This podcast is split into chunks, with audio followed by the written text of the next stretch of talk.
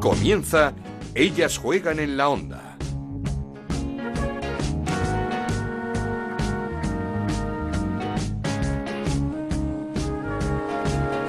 Bienvenidos una semana más a Ellas Juegan, el podcast de Onda Cero que dedicamos al fútbol femenino. Nos podéis encontrar en ondacero.es y en nuestra cuenta de Twitter en arroba Ellas Juegan OCR. El Atlético de Madrid sigue líder firme en Liga Iberdrola. Nueva goleada de las rojiblancas 6-1 ante el Madrid con hat-trick de Esther.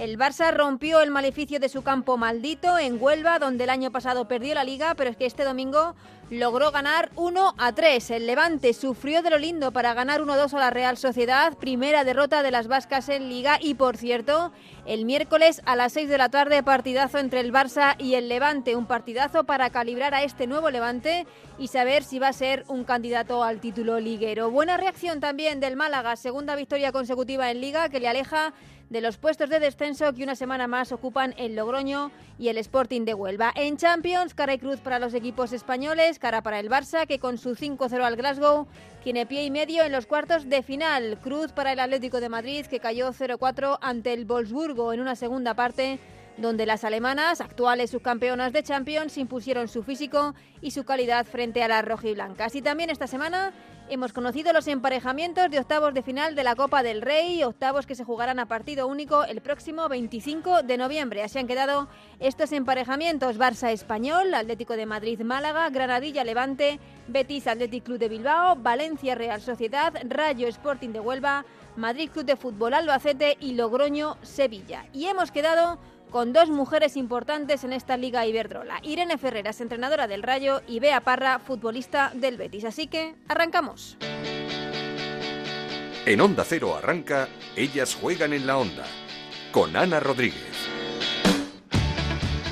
Y lo hacemos como siempre con los resultados y la clasificación de la mano de Raúl Granado. ¿Qué tal, Raúl? Hola, Ana, ¿qué tal? Muy buenas. Y con el partido aplazado entre el Valencia y el Sevilla por las inclemencias del tiempo, el resto de resultados de la jornada, esta jornada 6, Rayo Vallecano 2, Fundación Albacete 0, Real Club Deportivo Español 1, Granadilla de Tenerife 1, Logroño 1, Málaga 2, Betis 0, Athletic Club de Bilbao 0, Real Sociedad 1, Levante 2, Sporting de Huelva 1, Fútbol Club Barcelona 3 y Atlético de Madrid 6, Madrid Club de Fútbol 1. Con estos resultados, el líder es el Atlético de Madrid con 18 puntos, segundo el Fútbol Club Barcelona con 15, tercero el Levante con 13 puntos, cuarta la Real Sociedad con 10 puntos, los mismos que tiene el Granadilla de Tenerife, sexto es el Albacete con 9, séptimo el Betis con 7 puntos, los mismos que tiene el Rayo Vallecano que es octavo, el Español que es noveno. Y el Málaga que es décimo, décimo primero es el Valencia con 6, los mismos puntos que tiene el Atlético Club de Bilbao décimo segundo, el Sevilla décimo tercero, décimo cuarto el Madrid Club de Fútbol con 4 puntos, décimo quinto el Sporting de Huelva con 2 y decimos sexto y colista el Logroño también con 2 puntos.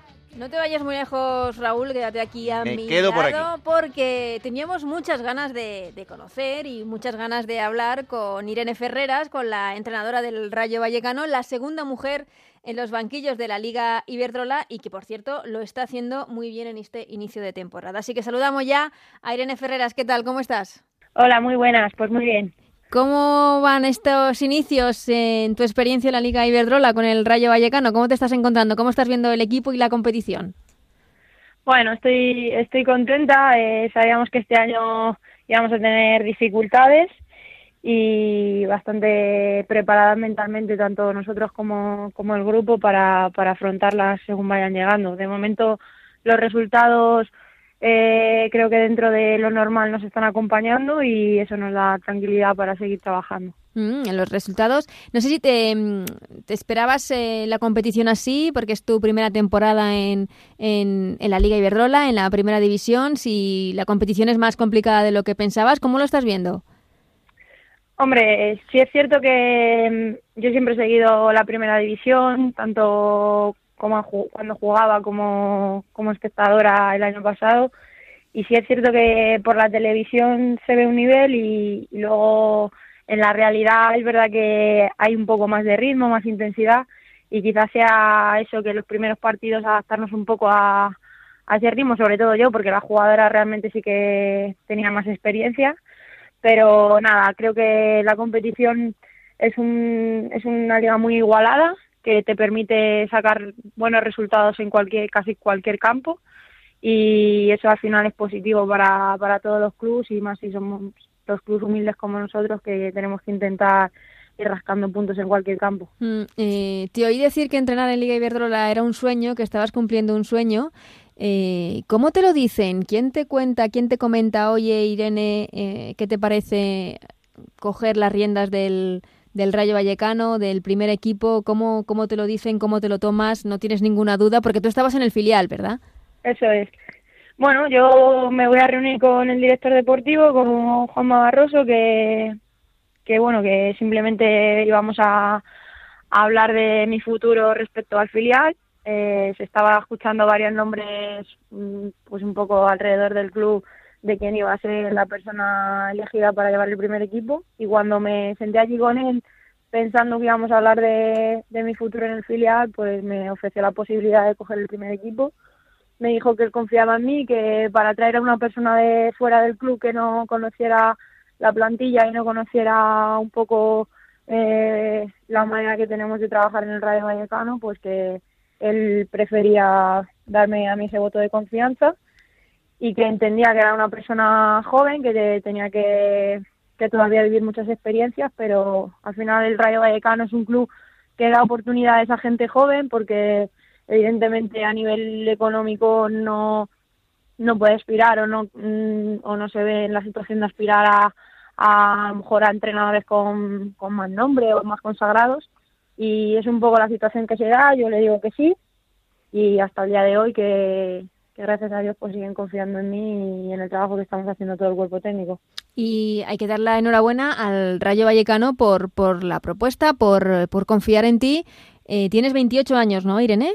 29 ya. 29 ya. Eh, pues una mujer joven al frente de, un equipo en primera división. ¿Crees que eh, dentro de, del fútbol una de las barreras que nos queda por, por, por, derribar es que se confíe también en las mujeres en el, en el banquillo, que está muy bien que las mujeres eh, tengan la liga de fútbol femenino, que, que están jugando, pero ¿se confía mucho menos en una mujer para dirigir a un equipo?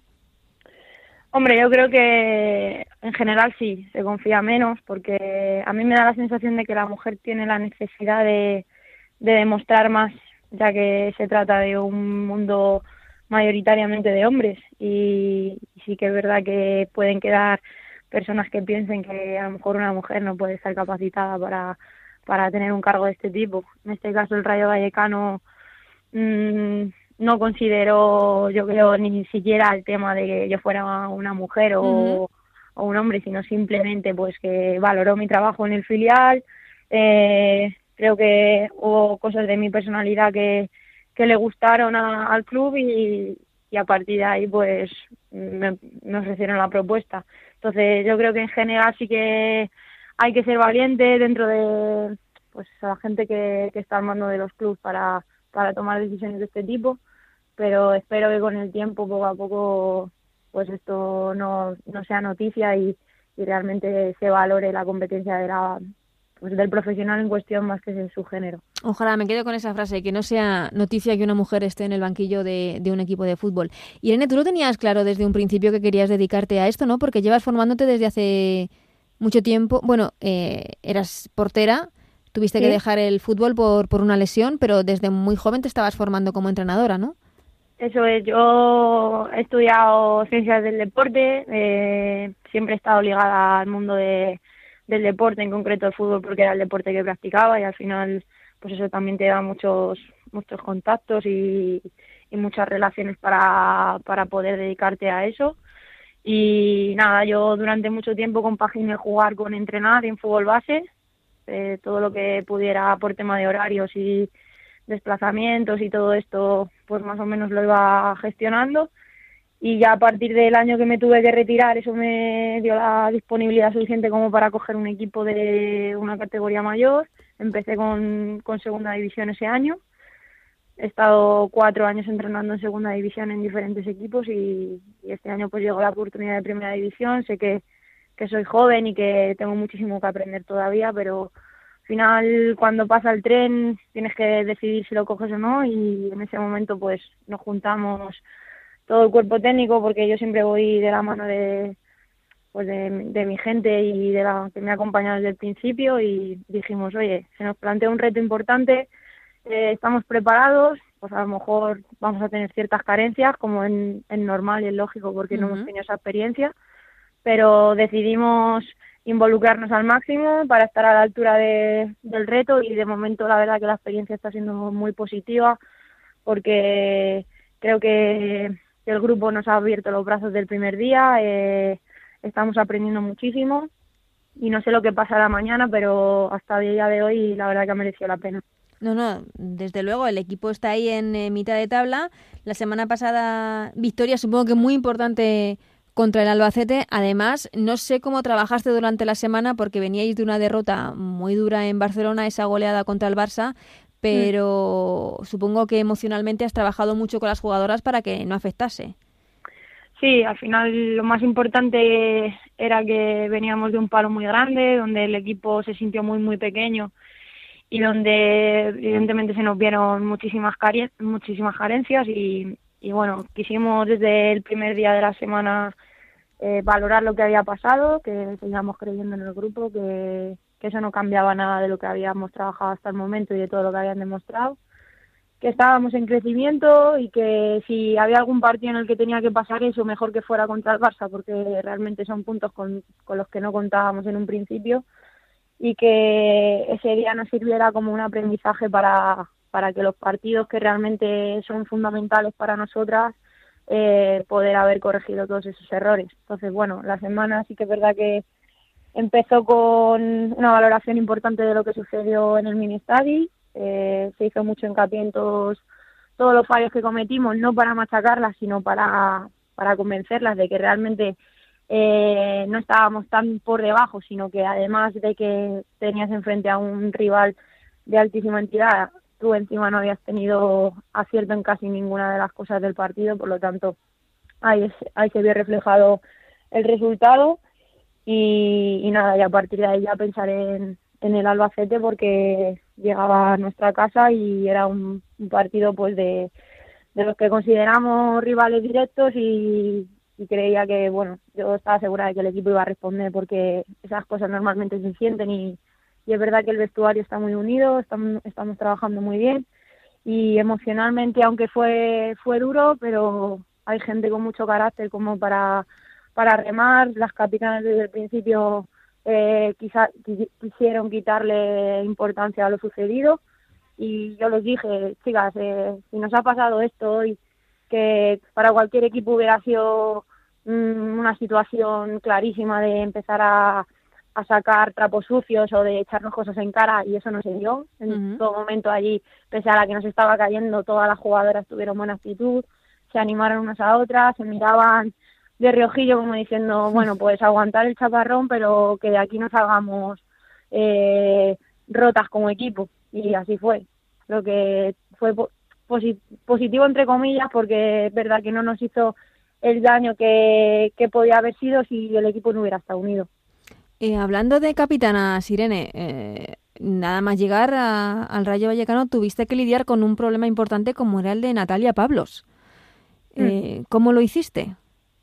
Bueno, eh, siempre digo lo mismo, realmente no fue lo que nosotros vivimos, el equipo y yo en particular, no fue tanto como lo que eh, pareció desde fuera. Es verdad que Natalia estaba viviendo una situación complicada de, su gestión y su circunstancia con, con el club, el equipo la apoyó y, y ella desde un primer momento me dejó claro que iba a hacer todo lo posible para que nada de lo que estaba sucediendo con su situación afectara al grupo y así fue. O sea, Natalia venía a, entrenar, a cumplir su, su contrato, ella estaba allí, yo desde un principio sabía que no, que no iba a contar con ella porque ella habló conmigo y me, me contó un poco cuál era su postura al respecto, pero evidentemente ella tenía que cumplir su contrato y, ahí la teníamos. Eh, no dio ningún tipo de problema, todo lo contrario. O sea, era una jugadora que siempre estaba pendiente de cómo se estaban dando los primeros entrenamientos, sobre todo al principio, que era un proceso de adaptación de cuerpo técnico nuevo,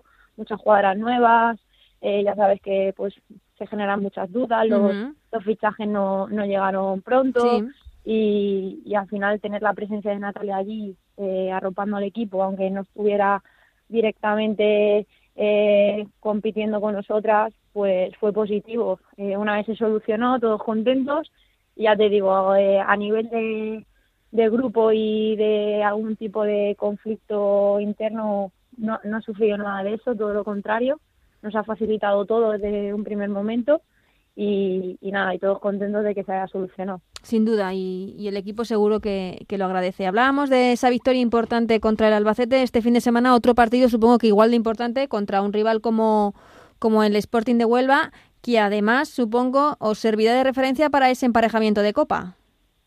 Sí, la verdad que hoy se ha conocido el, el cruce y, y bueno, pues es verdad que, que nos va a dar tiempo a conocernos primero en Liga nosotros creo que lo más lo más importante ahora mismo es que nos centremos en la liga. Cuando llegue el partido de Copa intentaremos competirlo lo mejor posible, pero nuestro objetivo este año eh, está en hacer el mejor papel posible en liga, intentar pasar los menos apuros posibles. y, y, creo que sí, que este fin de semana es, un, es una semana en la que no hay que motivar a las jugadoras porque ya saben de la importancia de, de este enfrentamiento. Yo siempre les digo que pese a todo no, no tienen que tomarse estos partidos como si fueran vida o muerte, sino que al final la liga es larga, eh, hay, hay equipos contra los que te pones la meta de puntuar y luego a lo mejor se tuerce la cosa y no se da, pero luego hay, hay partidos donde esperas o a lo mejor no contabas con esos puntos y el equipo compite bien y se dan las circunstancias para hacerlo, por lo tanto creo que tenemos que estar tranquilas. Eh, por suerte hemos sacado siete puntos que, que parece que a lo mejor no es el mejor empiece, pero, pero yo sinceramente lo hubiera firmado a principio de, temporada. Y, y, nada, y en base a eso seguir trabajando, porque como te digo, el Huelva sí que va a ser uno de los rivales directos para nosotras, pero es que es lo que has dicho al principio, al final esta competición te, te exige muchísimo en todos los partidos, cualquier equipo te puede ganar y tenemos que estar tranquilas con eso porque al final lo más importante va a ser controlar emocionalmente esas sensaciones cuando vengan resultados buenos y cuando y cuando vengan no tan buenos. Mm, un poco de Oriana Altuve, de, de la delantera del Rayo Vallecano, que desde luego nos está sorprendiendo y mucho. Sí, pues nada, eh, Ori la verdad que ha llegado y, y nos ha dado una dosis de, de moral grandísima porque necesitábamos una jugadora referente que, que bueno, que además de generar un buen juego porque lo hace, eh, materializa ocasiones, al final lo que te da esa, esa tranquilidad y, y poder resolver los partidos. A nivel personal es un encanto de persona, eh, se ha adaptado muy bien, está muy arropada por las compañeras. Yo la veo bastante a gusto y al final eso se, se refleja en el campo. Eh, creo que además sus características van acorde a lo que a nosotros no, nos gusta o cómo nos gusta jugar. Una jugadora que descarga muy bien el juego, que se ofrece muy bien como, como alejada y que, y que interpreta muy bien ese, ese juego de cara. Y luego además eh, tiene esa picardía para moverse bien dentro del área y, y esa tranquilidad para definir de cada puerta. Por lo tanto, creo que para nosotros está siendo una jugadora importantísima, lo va a seguir siendo pero como yo siempre digo, es un equipo donde, donde no hay ninguna estrella, donde el colectivo es lo más importante y ellas lo saben así. Eh, le dije a Ori el día que marcó tres goles contra el Madrid que, que, para mí va a seguir siendo igual, aunque se tirara cuatro jornadas sin hacer gol. Y ayer, pues bueno, tuvo la portería, bueno, el sábado tuvo la portería de cara y, y al final yo creo que eso es positivo para ella porque le da la, la confianza suficiente. Aún así su trabajo está siendo magnífico y, y que el grupo eh, la está arropando en todo, porque al final que una jugadora esté bien no te determina el éxito si, si el colectivo no responde. Eso es. Eh, termino, Irene. Eh, ¿Has tenido algún referente en el banquillo? ¿Alguien que dijese yo quiero ser entrenadora por esto, por esto otro, por porque quiero trabajar así? ¿Has tenido, ya te digo, una especie de esa, esa llamada? ¿O ha sido Mm, una cosa te ha ido llevando a la otra? Bueno, en principio yo creo que primero que el, el entrenador, aparte de formarse y de, dedicarle mucho tiempo y, mucho esfuerzo a, estar a nivel, tiene que tener una parte a nivel personal que yo creo que nace. Eh, yo cuando jugaba era la típica pesada que estaba siempre dando indicaciones o que intentaba ver más allá de lo que estaba pasando en el campo. Eh, el Rayo, porque he jugado muchos años en el Rayo, a mí me ha, me ha formado como, como persona muchísimo porque creo que la humildad es fundamental y, y lo que yo he vivido como jugadora me ayuda muchísimo ahora a gestionar muchísimas situaciones que se me dan en vestuario. Y, y bueno, eh, referente mucho, porque no soy de, de ser el fan de nadie, sino bueno, lo que tengo prioridades a la hora o preferencias a la hora de estilos de juego y bueno, me gusta mucho Pep Guardiola, pero luego cojo de todo, de todo me gusta mucho coger cosas de la metodología de Bielsa, luego para entrar un poco más en el campo del fútbol femenino. Eh, yo, yo pasaba a muchísimo a María Pri, no porque fuera me gustaba mucho cómo, cómo jugaba su, su Betis y, bueno, intento quedarme lo, lo, bueno de cada uno y, y, luego ser yo misma, que al final es lo importante. Eso es, pues eh, Irene Ferreras, ha sido un placer conocerte y hablar contigo, haber tenido esta charla. Que vaya muy bien este año en, en este rayo, tanto en Liga como, como en Copa. Pues muchísimas gracias, un placer. Esto es Ellas juegan en la onda, el podcast de Onda Cero, en el que te contamos todo lo que pasa en el fútbol femenino.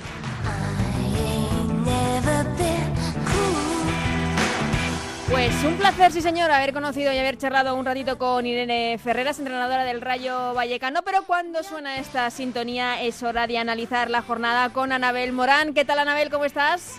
Ana, muy buenas. Pues una nueva jornada sin problemas para el Atlético de Madrid, que no encontró rival en este Madrid Club de Fútbol Femenino, que se ha visto que es eh, mucho más flojo que el año pasado. Sí, totalmente, ¿no? Al final, el año pasado nos encontrábamos pues a un recién ascendido capaz de plantarle cara. Hablamos de, del empate a dos en el Wanda Metropolitano, que a todos nos sorprendió bastante pero este año es un equipo totalmente desarmado en todas sus líneas, sin jugadoras de calidad, o bueno, mejor dicho, sin experiencia, ¿no? que, que puedan tirar del carro, jugadoras sin gol y al final, pues ante el Atlético apenas les duraba el balón dos pases y para mí, ¿eh? hasta la fecha, me está pareciendo el equipo más flojo de la categoría. Mm, Porque al eh, final, bueno, el Atlético pues en su línea, ¿no? Jugando bien, generando muchas ocasiones, que vino un poco dolorido, pues yo creo, de esa derrota ante el Bosburgo que al final, bueno, es lo que decíamos en el programa anterior, ¿no? El Manchester City mm, está tres, cuatro niveles por debajo del Bosburgo y al final el resultado lo dice todo, ¿no? Pues aguantar todo el primer tiempo que, que también tiene mucho mérito porque estás hablando del subcampeón de, de la Champions. Pero en Liga yo creo que, bueno, el Atleti sigue intratable, mostrando mucha superioridad respecto a sus rivales y, y, jugando muy bien, que, que para mí era quizá el punto que le faltaba otras temporadas, ¿no? Que quizás ganaba por por calidad de sus jugadoras, no por buen juego, y este año yo creo que con Sánchez Vera lo, lo está consiguiendo. Mm, te quería preguntar por ese partido, esa derrota 0-4 ante el Wolfsburgo en Champions, un partido muy parecido al, al, partido de ida quizá de la temporada anterior en el Cerro, donde el Atlético de Madrid aguantó los primeros 45 minutos, pero en la segunda parte las alemanas consiguieron imponer un físico espectacular. Es eso, al final seguimos, nuestra liga sigue por detrás, y, mm, luego cuando una vez que los equipos salen a Europa lo acaban pagando, ¿no? Mm. Se encuentran con, con equipos que físicamente están muy por encima de ellos. El Atleti, pues eso, aguantó muy bien esos primeros 45 minutos, eh, que está muy bien. Al final, pues es lo que dices, ¿no? No jugó arropada de su gente aquí en el Cerro, sino que, que jugó en, en Alemania, que eso tiene mucho mérito, es el campo del, del subcampeón pero pero luego en la segunda parte pues pues lo de siempre no un, un Wolfsburgo muy superior en todas sus líneas y un Atlético de Madrid físicamente más mermado. Mm, eh, en el partido de Liga hat-trick de Esther que desde luego siempre está cuando se la necesita y ahora más que nunca por esa lesión de Luzmila. Al final Esther eh, demostrando siempre en cada oportunidad que tiene que, que, que tiene al final el gol entre ceja y ceja y que a pesar de de la llegada a lo mejor de jugadoras como Luzmila, como Jenny, pues ella sigue trabajando y yo soy de las que creo que a veces es mejor tener 11 jugadoras como Esther sobre el terreno de juego que a lo mejor un equipo plagado de, jugadoras con nombre que no que no logran conjuntarse bien, ¿no? Y al final tener una jugadora como Esther es que es un seguro. Mm. Le pidas lo que le pidas, sale y lo da todo. Sin duda. Mejor o peor, de delantera, de media punta, de extremo, de interior, yo te digo, le saldrá mejor o peor, pero usted siempre se entrega y al final eso nadie se lo puede negar y, y al final luego pues eh, todo ese trabajo que ya hace se ve recompensado también con, con, las convocatorias de Jorge Vilda. Muy poquitas veces le podrás exigir a Esther más de lo que da porque, porque lo da todo. Eh, cambiamos, hablamos del Barça que ganó en su campo maldito, en el del Sporting de Huelva, y además dejó sentenciada su eliminatoria de octavos de final ante el eh, Glasgow en la Champions, ese 5-0, eh, con una futbolista que cada vez tiene más protagonismo, eh, absolutamente fija en los once de Fran Sánchez y jugando muchísimos minutos, si no todos, como es la francesa Hamraoui. A mí me sorprende, ¿eh? realmente me, me sorprende por, por el por la forma de jugar que tiene el Barça, yo te voy a ser sincera, en Champions es verdad que, marcó el gol, pero personalmente no me gustó su partido. Para mí tuvo pérdidas de balón mm, en el centro del campo mm, imperdonables al tratarse de una jugadora y de su, de su calidad y, al estar jugando ante un equipo como, como el Glasgow, ¿no?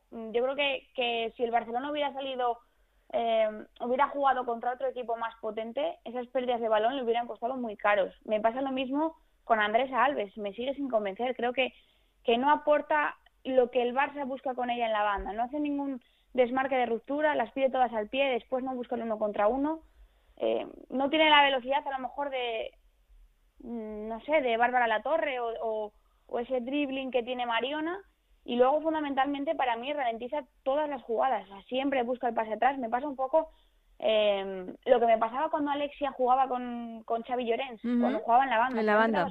Te, dabas, cuenta de que era una jugadora que buscaba siempre, se buscaba siempre el, el, el, irse por dentro porque realmente sabe que no tiene velocidad y a ella lo que le gusta es, eh, bueno, eso, el, el combinar con otras jugadoras, ¿no? Y con Andresa me está pasando lo, lo mismo, pero bueno, al final, en general, buen partido del Barcelona, que si no hay sorpresas, eh, que es muy difícil que las haya, pero bueno, siempre está ahí la duda por, por la anterior eliminatoria, pues volverá a estar entre los ocho mejores de Europa. Mm, el hecho de que Fran Sánchez no tenga un 11 que nos sorprenda cada jornada con, con, el 11 del Barça, porque es cierto que nos sorprende eh, que, no haya, pues no sé, 12 jugadoras, 13 más o menos, eh, con eh, puesto fijo en ese 11 inicial de, de Fran Sánchez, ¿es bueno o es malo para el equipo?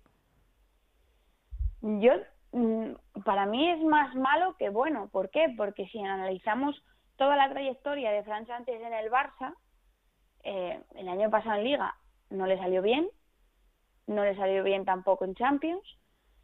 Este bueno, en Champions cayeron contra el Lyon, tampoco se les podía exigir sí, mucho pero más. También, pero también hizo rotaciones que te extrañan y luego este año está pasando lo mismo. Eh, te metes en una, una, eliminatoria ante un rival muchísimo más flojo que tú, sales sin Dugan, sin Martens, sin Alexia y, y te ves con un 3-0 en contra. Llega una eliminatoria un poquito ya superior y vuelves a hacer lo mismo. Es verdad que Martens estaba lesionada, que se anunció apenas una hora antes del partido, pero sales sin tu nueve, entre comillas, estrella, con jugadoras que, como digo, con Andrés Alves, que no están demostrando un gran nivel. Me sorprende eso, que mm, quizás no corrige los errores del pasado y que confía tanto en esas rotaciones, en ese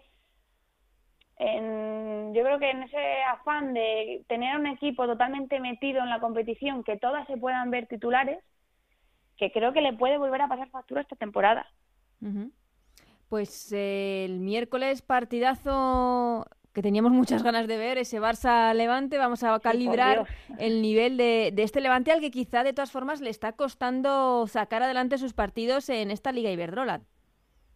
Sí, yo creo que el partido entre el Barcelona va a ser eh, el partido o el primer partido clave donde se pueda valorar la magnitud que puede llegar a alcanzar el Levante. ¿no? Al final, bueno, es un equipo casi prácticamente recién recién formado.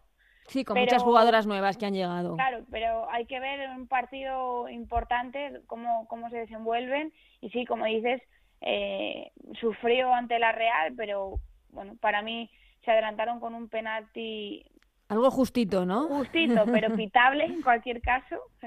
y, es verdad que sufre, pero lo que los gana, que al final es lo importante ante una muy buena Real Sociedad que para mí no se amedrentó para nada. para nada, sin duda. Que le jugó de tú a tú. Es cierto que, que el Levante tuvo más y mejores ocasiones porque, aparte del penalti de Charlín, tuvo alguna ocasión más. Tornoza también tuvo alguna ocasión importante.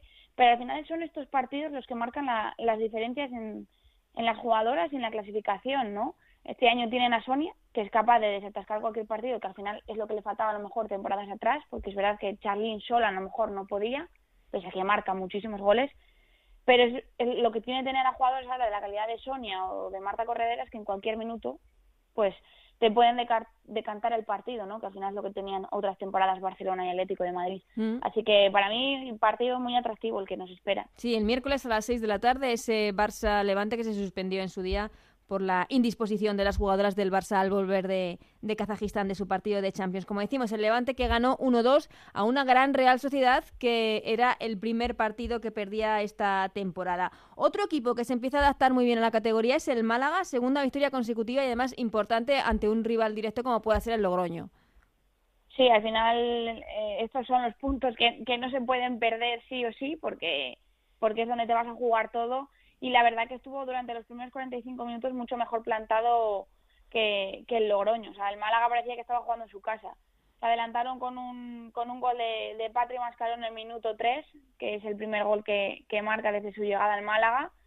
Eh, yo creo que el Málaga sí que pudo haber sentenciado en esa primera parte, pero al final en el minuto 30 se encontró con el empate de Rebeca a la salida de un córner, bueno, pues de un Logroño que, que apenas las había creado peligro y al final sacó eh, sacó ese gol a favor en una jugada a balón parado, parado sí. que sacó provecho de, de, ello porque la verdad que lo estaba pasando bastante mal y luego ya en la segunda parte Natalia aprovechó un rechace para para poner el 1-2 definitivo y, sumar esa segunda victoria consecutiva que dé un poco de aire al Málaga, que al final bueno se va aproximando ahí a esa zona tranquila y problemas para un Logroño que es colista con dos puntos. Sí, colista junto con el Sporting de Huelva, los eh, dos conjuntos con con dos puntos en, problemas en este inicio liguero. Antes de las notas de la jornada, Anabel, te voy a pedir tu opinión por esos emparejamientos de, Copa que hemos eh, conocido también esta semana, esos octavos de final. Bueno, antes de nada, ¿te gusta este nuevo formato de Copa en el que juegan todos los equipos de primera división y en el que no hace falta estar entre los ocho primeros para jugar esa fase final? Mm, Pierde un poco de emoción ¿eh? la liga, ¿verdad? Sí, sí. Eh, al final todas las cosas tienen sus pros y sus contras, ¿no? Eh, yo creo que, que quizás el punto ese negativo es que a final de temporada, o, sea, a mediados de temporada, nos vamos a encontrar con equipos totalmente, entre comillas, ¿eh? apáticos. No se están jugando nada, ni en Copa, ni, ni en Liga. Entonces yo creo que esa va a ser un poco mm, que ya hay bastante diferencia entre todos sí, entre ganar la liga, y el descenso hay muchísimos equipos que... Hay muchísimos equipos que están ahí un poco en el limbo y que es necesario reactivarles para que pues para que al final de liga no se convierta en un pasacalle. Sí, que da igual quedar eh, tercero que eh, Pero bueno, décimo segundo. Bueno, hay que probar cosas nuevas. Yo creo que hay que darle una oportunidad a este nuevo formato. y, todo va a servir, todo va a servir para mejorar, ¿no? Es verdad que separar a Barça Atlético mm, ya estás ¿no? un poco incentivando esa final, porque, porque, porque al final quizás ahora mismo es, la final que más se quiere, pero, pero quizás es un poco justo para el resto. Así que, bueno, a darle una oportunidad y todo lo que sea para mejorar, pues intentará para la temporada que viene. Mm, eh, son emparejamientos a partido único, se jugarán el 25 de noviembre, estos octavos de final. Te voy diciendo emparejamientos y me dices el favorito, ¿vale? Perfecto. Empezamos por los fáciles, quizá. Barça español. Barça, sin lugar a dudas. Atlético de Madrid, Málaga. Atlético. Granadilla, Levante. Uy. Bonito, ¿eh? es un duelo para mí de los más atractivos que, que, ha dejado este emparejamiento. Eh, por equipo, por bloque, me quedaría con la Granadilla porque creo que está mm, más sólido que el Levante, pero es verdad que el Levante al final por nombre eh, tiene que partir como favorito, así que bueno, digo Levante. Betis, Athletic Club de Bilbao, que también es muy bonito. Eh, sí, sí, es complicado este este emparejamiento. Yo diría que el que el Atleti puede dar puede dar un poquito más que el Betis. Valencia, Real Sociedad por el estado de forma que está teniendo la Real Sociedad, me quedaría con la Real ahora mismo. Sí, porque además el Valencia, hemos dicho que no termina de arrancar, esta jornada no ha jugado, ese partido eh, aplazado en, eh, contra Sevilla por, la, sí, por las previsiones meteorológicas. Rayo Sporting de Huelva. Mm, me quedo con el Sporting de Huelva. Madrid Albacete. Albacete. Y por último, Logroño Sevilla. Mm, yo creo que, que el Sevilla está un poquito por encima del Logroño. Pues esas son tus eh, previsiones, Anabel. Ahora sí, toca hablar de las notas de la semana, lo mejor, la sorpresa y lo peor de esta jornada en Liga Iberdrola. Pues lo mejor, sin duda, una jugadora que siempre cumple, que siempre rinde, Esther, con ese hat-trick del Atlético de Madrid ante el Málaga. Yo creo que, ha sido la, gran crack de, esta jornada. La sorpresa positiva, siempre eh, vamos a decir positiva, ¿no? El, gol de, de Patri Mascaró, su primer gol con el Málaga y al final que ha servido para que para que el Málaga consiga su segunda victoria consecutiva. Y para mí un poco la, decepción de la jornada, yo creo que está claro, esperábamos un derby más apasionante, un derby más igualado, puesto que el año pasado se empató en el Wanda Metropolitano, que fue totalmente una sorpresa, con un Atlético de Madrid que seguía teniendo un equipo superior al Madrid. Y esta temporada hemos notado un bajón importante del Madrid que, que pese a tener más experiencia que la temporada pasada, se ha notado que, las pérdidas de jugadoras importantes le ha hecho mucha mella, no, no logra no logra dar un pasito adelante y, creo que, esta jornada pues nos ha dejado un decepcionante partido ante, ante el Atlético de Madrid. Pues Anabel, volvemos la semana que viene con mucho más fútbol femenino y además tenemos Liga y tenemos también Champions, ¿no? Sí, jornada muy interesante, sobre también con, con la Champions y con ese partido del Barça Levante. Perfecto, pues hablamos. Un abrazo, Anabel. Un abrazo, Ana. Y antes de pasar con nuestra última invitada al programa, quiero que escuchéis las reacciones de Antonio Contreras, el entrenador del Málaga, a ese emparejamiento de octavos de final ante el Atlético de Madrid. No ha tenido suerte el equipo malaguista en eh, esta primera participación en la Copa del Rey y así hablaba el entrenador del Málaga ya se lo digo a Lola y a María, que intenten que mis jugadoras quieren jugar en el Wanda. Estaría muy chulo. Y además es un equipo que, siempre está predispuesto a, eso, a ayudar a sus jugadores y a darle lo mejor. Pues bueno, el Málaga está dispuesto y le encantaría jugar en el Wanda. Seguimos con Ellas Juegan en la Onda, con Ana Rodríguez.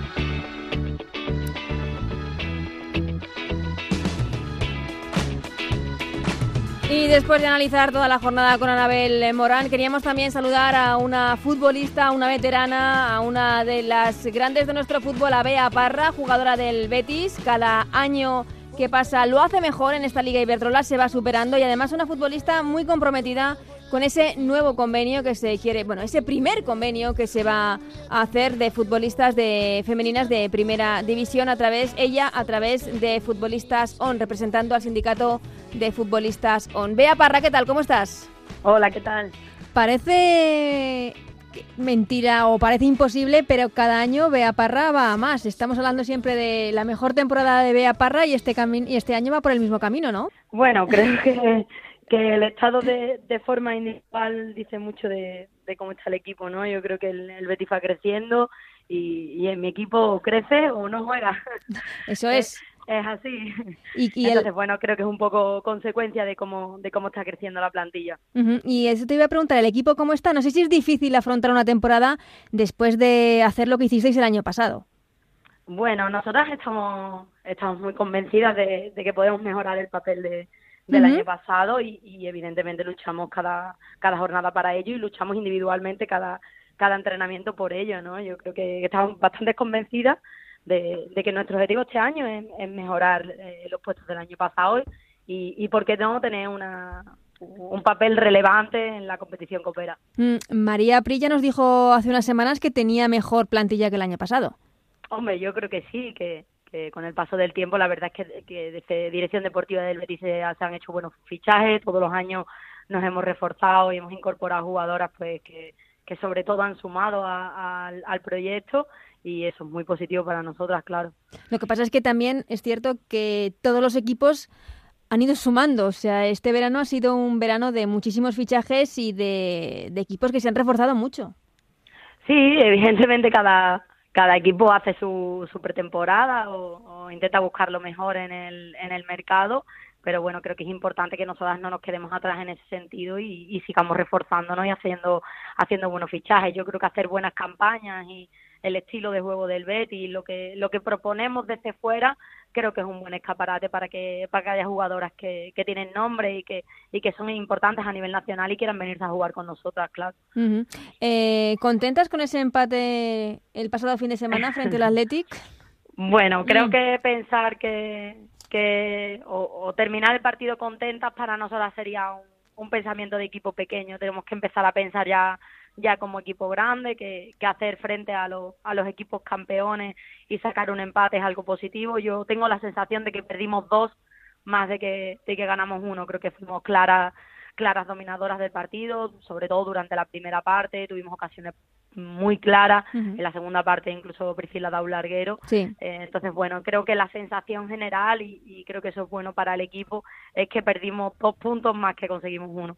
Y este partido que os servirá para afrontar esa eliminatoria de Copa del Rey, ¿no? Esos octavos de final frente al Athletic Club de Bilbao. Sí, la verdad es que con, muchas ganas. Hemos estado viviendo con mucha emoción por el, por el grupo del equipo el, el sorteo y bueno, pues esperando ya el partido, que, que estoy segura que después de lo que pasó el, eh, ayer, será un partido competido y será un partido bonito. No, no, sé si os gusta este formato de Copa porque está muy bien, participan todos los equipos de primera división, pero había ese aliciente de terminar antes entre las ocho primeras, esa competitividad en liga para terminar en esos puestos de, de Copa. No sé cómo, cómo habéis visto este cambio de formato. Bueno, pues como tú dices, no, quizás el, el formato le ha quitado aliciente a, claro. al objetivo mm, de la temporada, ¿no? De los equipos, sobre todo de los equipos que estamos, pues eso, entre séptimos, octavos, claro. eh, sextos. Eh, pero bueno, a mí me parece muy positivo también que, que el resto de, de equipos de la categoría puedan participar en una competición tan bonita.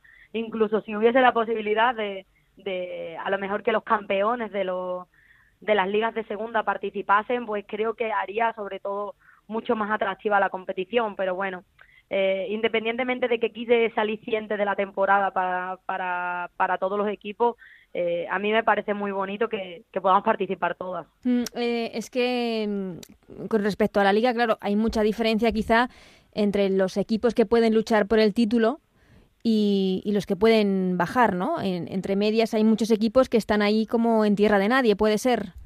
Claro, pero bueno, yo creo que eso cada vez cada vez es menor, es menor. Eh, esa diferencia. Uh -huh. Entonces, eh, quizás equiparar el, el, el, sistema competitivo al de los chicos con doble partido, con eh, quizás puede hacer que la competición pues sea, sea eso un poco más atractiva y que permita a equipos pequeños o equipos que están luchando por no descender, uh -huh. pues dar la sorpresa a algún grande, ¿por qué no? No, no, desde luego, porque estos octavos de final a partido único, el 25 de noviembre puede pasar cualquier cosa.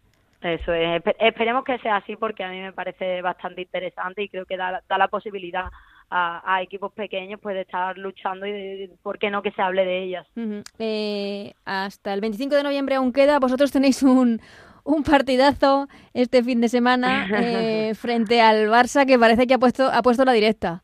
Eh, bueno, como todos los años, creo. sí, pero empezó un poco dubitativo, no sé, ese partido contra sí. el Athletic, el, el viaje a Kazajistán. Mm, empezó quizá un poco dubitativo, pero en las últimas jornadas se está mostrando intratable. Bueno, creo que también eh, los comienzos de liga para, para equipos que se refuerzan, que, que, hay cambios en la plantilla, pues siempre son complicados. A nosotros nos pasó el año pasado uh -huh. intentar cuajar eh, un número de jugadoras con unas determinadas cualidades en el campo, pues bueno, puede ser un poco complicado, pero pero evidentemente luego la, la, las mismas cualidades se van dando la razón a lo largo de la temporada y van haciendo pues que el Barça esté ahora mismo en la posición que está y esté mostrando el fútbol que muestra. Mm, Lieke Martens está con molestias, no ha jugado en los últimos dos partidos. ¿Vosotros agradeceríais que no jugase el próximo fin de semana? Eh, bueno, nosotros preferimos que el miércoles sea un partido muy intenso entre Levante entre y ellas.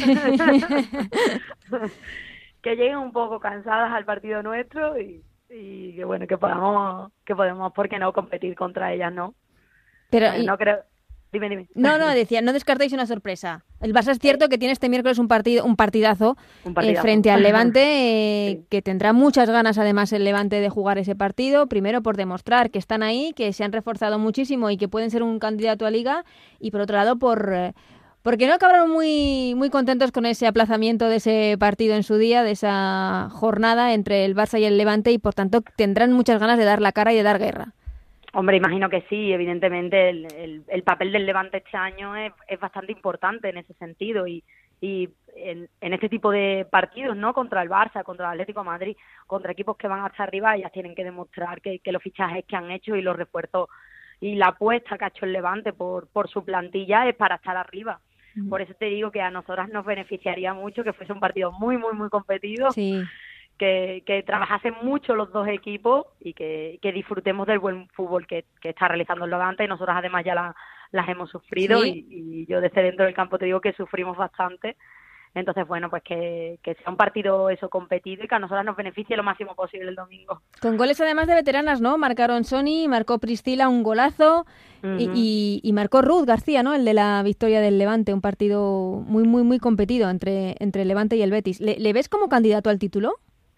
Eh, sí, para mí ahora mismo creo que sí. Quizá eh, nosotras supimos también aguantar el, el sufrimiento de, de los primeros 10, 15 minutos y luego eh, con el gol también creo que, que fueron nuestros mejores minutos.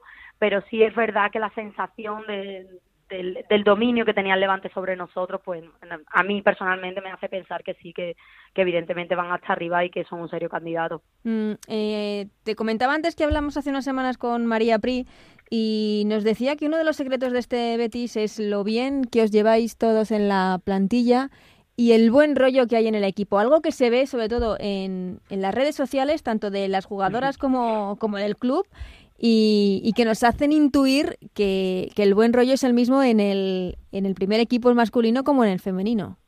Hombre, para nosotras y para María creo que eso es muy, muy, muy importante. Creo que eso marca mucho eh, la imagen que se da del club a nivel exterior y, y evidentemente es así. Hace muchos años, hay muchas jugadoras que nos conocemos hace muchos años, que conocemos al cuerpo técnico hace muchos años y bueno, pues eso hace que el, que el ambiente dentro del vestuario sea bastante sano y, y nos permita pues bueno que haya situaciones de jugadoras que a lo mejor participan menos, que participan más, pero evidentemente el, el, el ambiente que hay y lo bien que nos llevamos Susana muchas veces eh, situaciones de ese tipo. Mm, Además, eh, tú muy comprometida con el club, estás con eh, en, en las categorías inferiores, puede ser, con niñas. Sí, sí, sí, llevo al equipo infantil femenino del Betis. ¿Y qué tal? Debe ser Pues supongo súper gratificante. Eh, Sí, es maravilloso. me encanta, a mí me, me, me da mucha vida ellas y, y Pri me, me presentó la, la opción hace cinco años para participar en, en el club, no, no solo como jugadora, sino como entrenadora. Y la verdad es que estoy bastante contenta. Mm, eh, hablábamos hace tiempo de, de lo importante que, que es eh, el, el boom del fútbol femenino, eh, la importancia de la televisión, la importancia del el crecimiento de nuestra liga, la importancia de que la selección haga un buen papel en el próximo mundial. Pero una de las claves es de todo esto que está pasando es que las niñas, como las que tú estás entrenando, eh, puedan crecer con referentes femeninos ahora mismo, ¿no? Porque supongo que es algo que vosotras no pudisteis. Sí, hombre, por supuesto. Yo eh, creo que nuestra generación sí que, o la mía, por ejemplo, ¿no? Sí que llegamos a tener Empezamos. referentes. y- pero pero los referentes que teníamos eran por jugadoras a las que nos enfrentábamos. Yo recuerdo jugar contra Adriana y Claro. claro, yo tenía 14 años y a mí me, pare- me parecía que hacía un fútbol maravilloso, pero pero que ellas puedan ahora no solo vivir eh, jugadoras contra las que se enfrentan, que no es así, sino que puedan ver en la tele partidos, que, que, que vean al Atlético de Madrid entrenar, eh, el Atlético de Madrid femenino entrenar en la ciudad deportiva del Betis, que tuvimos la ocasión hace un, un par de años, creo que para ella es muy enriquecedor. Yo antes tenía la la conversación con ellas de que no iban a vivir del fútbol, que se dedicasen a Mm. estudiar, que, que buscasen un camino profesional en otro en otra en otro sitio, pero evidentemente pues poco a poco tengo que ir cambiando el argumento. Creo que, que por suerte muchas de ellas van a poder vivir. Eh, la sigo alentando para que su carrera profesional, independientemente del fútbol, pues esté ahí, sean fisioterapeutas, sean médicos, sean lo que decidan ser. Pero sí es cierto pues que bueno que el argumento ha cambiado un poco porque ahora se van a poder dedicar al deporte y, y, bueno me parece maravilloso y en ese sentido me siento parte responsable y parte importante de que, de que vean que bueno pues que esto crece que tienen referentes que hay chicas que se dedican al, al deporte que se dedican al fútbol femenino y, creo que eso nos hace crecer mucho a todas. Ojalá y llegue pronto esa profesionalidad que, que todos esperamos. Hablando de este tema, Bea, te tengo que preguntar porque eres una de las personas más implicadas, que más se ha movido, que, que más ha opinado sobre todo lo que está pasando respecto al eh, primer convenio de fútbol femenino para la Liga Iberdrola, que desgraciadamente por el momento no se ha podido llevar a cabo, no se han sentado esas bases que, que todos deseamos. Tú desde, desde Futbolistas Son, sindicato al que apoyas, supongo al que estás afiliada, eh, has, sido de las jugadoras que más te has eh, reivindicado, que más has hablado. Te quería preguntar, eh, ¿qué está pasando? ¿Qué pasa para que no se hayan podido sentar las bases de, un convenio tan necesario y, por el que están luchando todas las jugadoras y que beneficia a todas las futbolistas? Bueno, pues la verdad es que nosotros tampoco sabemos muy bien cuál es el problema y qué es lo que está pasando. Ya he, comentado en algún medio de comunicación, creo que, que no somos nosotros precisamente los que estamos poniendo trabas. Creo que que un sindicato ponga trabas en la creación de convenio me parece ir en contra de, los de los ideales y de la finalidad en sí del, del sindicato. Entonces, bueno, pues no te puedo contestar bien a esa pregunta porque desde futbolistas no sabemos muy bien eh, qué es lo que pasa y por qué se pone en pega a que, a que en la mesa de negociación haya, haya gente y haya diferentes implicados en, en las conversaciones. Eh, eh, en, en, la liga sois bastantes jugadoras de, dentro de futbolistas son, ¿no? Del sindicato. Sí. Claro, es que, eh, a ver, te cuento, el otro día hablábamos con Laura del Río, jugadora del Madrid Club de Fútbol, afiliada a AFE, y nos comentaban que, que, desde AFE no se niegan a negociar un convenio con otros sindicatos, que se niegan a la forma en la que se quiere negociar ese convenio, que ellos no quieren un convenio sectorial, sino que quieren un convenio franja que es solamente para eh, la liga femenina, la liga Iberdrola para las jugadoras, un convenio determinado. Y que ese es el problema que está poniendo UGT eh, en toda esta negociación.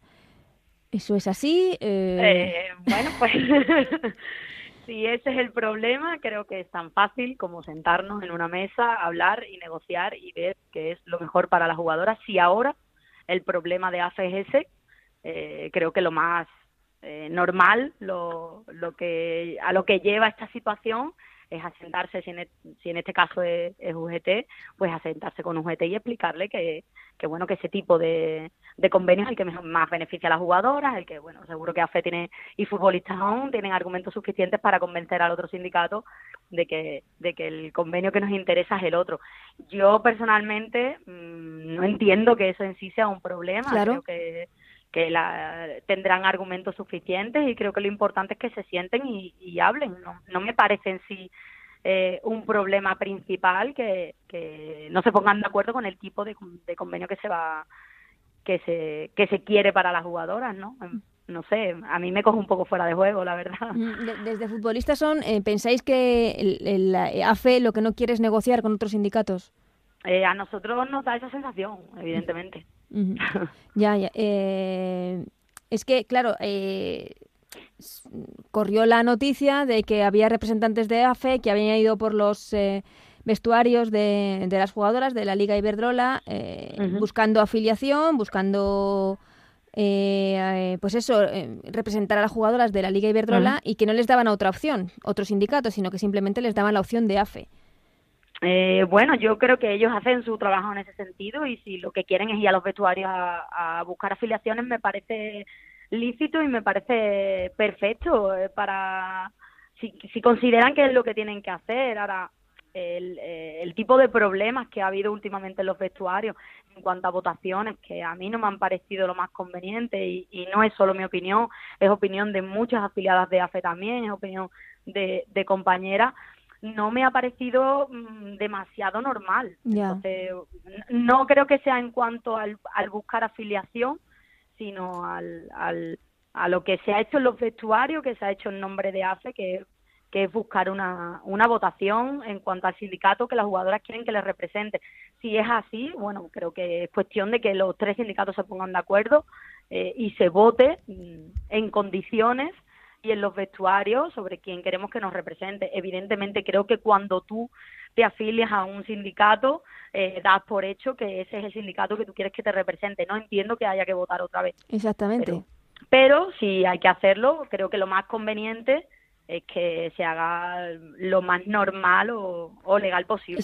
Y, lo, más transparente posible. Exactamente, por ejemplo. lo más transparente posible. Por, ejemplo. Sí, sí, es que lo que, mm, quiero decir, lo que no nos entra en la cabeza, los que estamos un poco fuera de, todo el tema, es eh, que un convenio que es tan necesario, que es tan importante, que no sé si corre prisa o no corre prisa porque eh, de repente la asociación de clubes dice, claro, pero de repente la asociación de clubes dice que no corre tanta prisa. Eh, mm. La semana pasada la anterior eh, recuerdo escuchar a, Lola Romero como vicepresidenta de la asociación de clubes diciendo que no corría tanta prisa, que mejor era dejarlo para el siguiente año, la siguiente temporada. es que da la sensación de que, de que en algo tan importante como es esto, cada uno va por su lado, eh, las jugadoras por un lado, eh, clubes por otro y, tendrían que estar tendríais que estar todos de acuerdo, ¿no? Mm, bueno, creo que cuando se, se firma un o se negocia un convenio, lo ideal es hacerlo entre la patronal y los sindicatos. Lo que yo no entiendo es que haya problemas entre los sindicatos. Ya, bueno, porque es normal que la patronal, pues en un momento determinado tenga una opinión diferente y es normal que los sindicatos peleen por algo que a lo mejor es eh, no se acepta o se acerca un poco a la realidad y que, bueno, creo que la, la variabilidad de opiniones en ese sentido es lo que hace después enriquecedor o, va a hacer enriquecedor el convenio, ¿no? Lo que yo sigo sin entender es que haya un problema entre los sindicatos. O sea, Efectivamente, porque además sois todos lícitos para negociar. Exactamente, ese es el problema. Si todos podemos negociar, pues es el problema de que nos sentemos todos. Y si evidentemente yo entiendo que mi sindicato va a mirar por mis beneficios y entiendo que AFE mirará por los beneficios de sus afiliadas. Eh, eh, no creo que, que ese argumento esté enfrentado en ningún momento, me niego a pensarlo que haya un enfrentamiento de diálogos entre dos sindicatos que luchan por lo mismo. Eso, eso es lo que queríamos decir, que eh, dos sindicatos que van a representar a jugadoras, que todas las jugadoras queréis lo mismo, que todas las jugadoras queréis un convenio que es importante y como dices tú, que a ti sí que te corre prisa porque porque es cierto, porque es que no hay, no hay una regulación de futbolistas en España y, es necesario. Es necesario, que si queremos que esto sea cada vez más profesional, pues es necesario que haya este tipo de, convenio que regule la actividad de, la futbolista dentro de, su equipo. Y los sindicatos están para eso, para representar a las jugadoras y para negociar. Y todos son igual de lícitos para, para negociar en este momento. Eso es. Pues, vea, eh, esperemos que esto se solucione cuanto antes. Creo que el jueves hay otra reunión, ¿no? Otra reunión entre sindicatos. Esperemos que se solucione cuanto antes porque, porque sí que creo que es una cosa importante y una cosa necesaria. Hombre, yo espero de verdad que, consigamos como, eh, como personas adultas, ¿no? Sentarnos, hablar y, que todo se solucione, porque como bien has dicho, bueno, eh, yo creo que es necesario, no sé si a la asociación de club le correrá mucha prisa o no, creo, e insisto que es necesario que cuanto antes se llegue a un acuerdo entre sindicatos, entre asociación de clubes, entre, entre las partes que haya que, que tengan que estar presentes en la mesa y, creo que va a mejorar mucho las condiciones del, del fútbol femenino. Y, y, lo que decíamos antes, ¿no? Va, va a dar un paso adelante en esas chicas que, que van a seguir teniendo de referente. Eso es, que va a tener unas condiciones, que se van a poner los pilares para lo que pueda venir además después. Cuanto antes se haga, pues eh, mucho mejor. Eh, más gente se va a poder aprovechar y más se podrá mejorar, porque al principio quizás queden muchos flecos por hacer, pero luego se pueden ir mejorando. Estoy segura de que se mejorará a medida que vaya pasando el tiempo, pero lo importante es sentarnos cuanto antes ya y asentar las bases. Eso es, eh, sin duda, que es algo que parece tan fácil, pero que por el momento como dices tú, no está reinando el sentido común y, y, no, y no se está haciendo. Vea Parra, que se solucione cuanto antes. Mucha suerte el próximo fin de semana en ese partidazo contra el Barça y seguro que hablamos en lo que resta de temporada. Bueno, pues muchas gracias a vosotros por la entrevista y, espero que vaya bien el domingo, que tenemos un partido complicado. Un abrazo.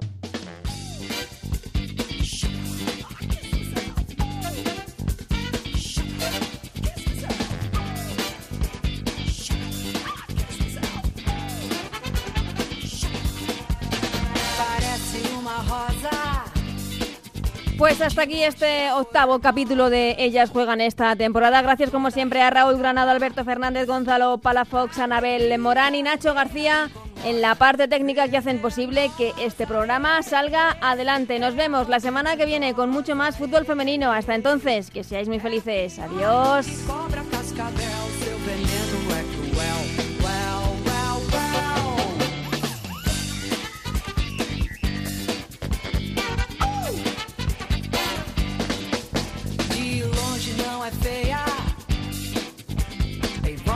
Sereia. Cuidado, não a toque. Ela é má, pode até te dar um choque. Venenosa,